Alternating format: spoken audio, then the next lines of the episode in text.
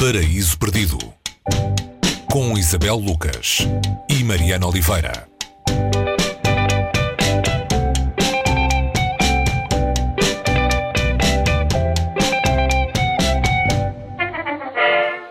Hoje falamos de um épico italiano com mais de 500 anos. Eh, Vamos até ao século dos Lusíadas para falar de Orlando Furioso. Eh, O autor é Ludovico Ariosto.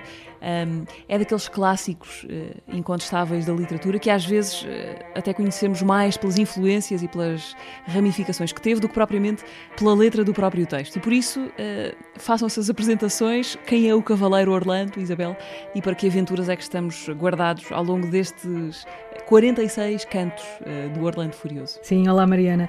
O Orlando Furioso hum, foi recuperado pelo, pelo seu criador, pelo Ariosto, de um outro título anterior chamado Orlando Apaixonado, de um autor chamado Boiardo. Portanto, ele pega no, no Orlando Apaixonado e torna-o furioso. Hum, e esta é uma história de amor, de loucura.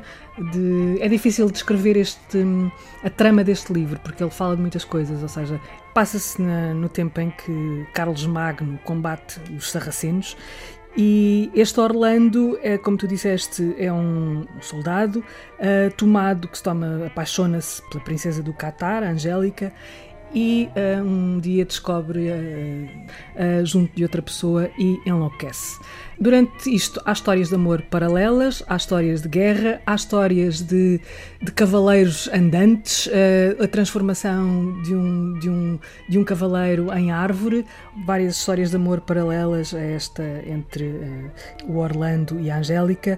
Há, há também o amor entre Ruggiero e Bradamante, e há as aventuras de Astolfo, um cavaleiro inglês que é transformado em árvore por uma maga, a Alcina, e é ele que sobe do inferno até à lua eh, para tentar eh, reconquistar, eh, ou resgatar, melhor dizendo, o juízo perdido de Orlando.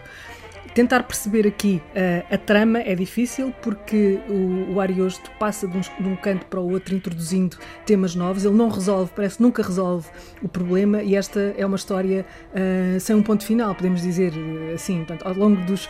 É, é- é uma, há uma cadência quase de música. Que, é, é um livro, foi um livro escrito originalmente na- em língua toscana.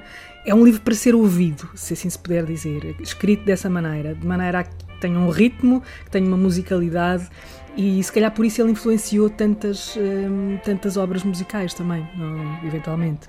É um misto de romance de cavalaria e poema épico, parente eh, de outros grandes épicos da mesma altura, do Dom Quixote, de Cervantes, que foi precursor de alguma maneira, eh, e também dos Lusíadas, que foram beber muito ao Orlando. Aliás, Camões fala dele numa das eh, estrofes dos Lusíadas.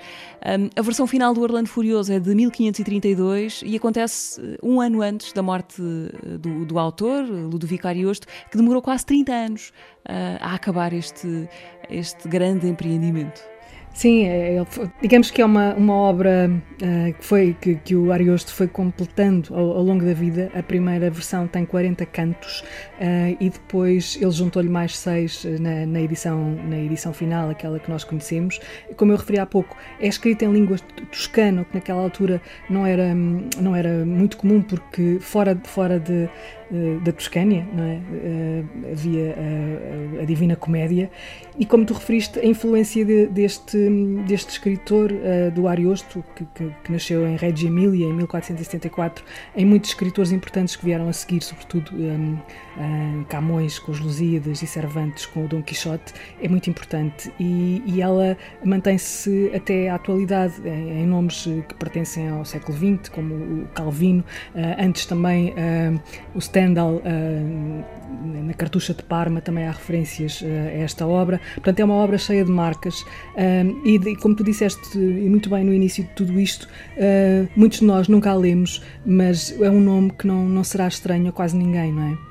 E já podemos fazê-lo agora em português, eh, porque o Orlando Furioso foi traduzido há muito tempo, há eh, pouco mais de 10 anos, com a tradução de Margarida Periquito na Cavalo de Ferro.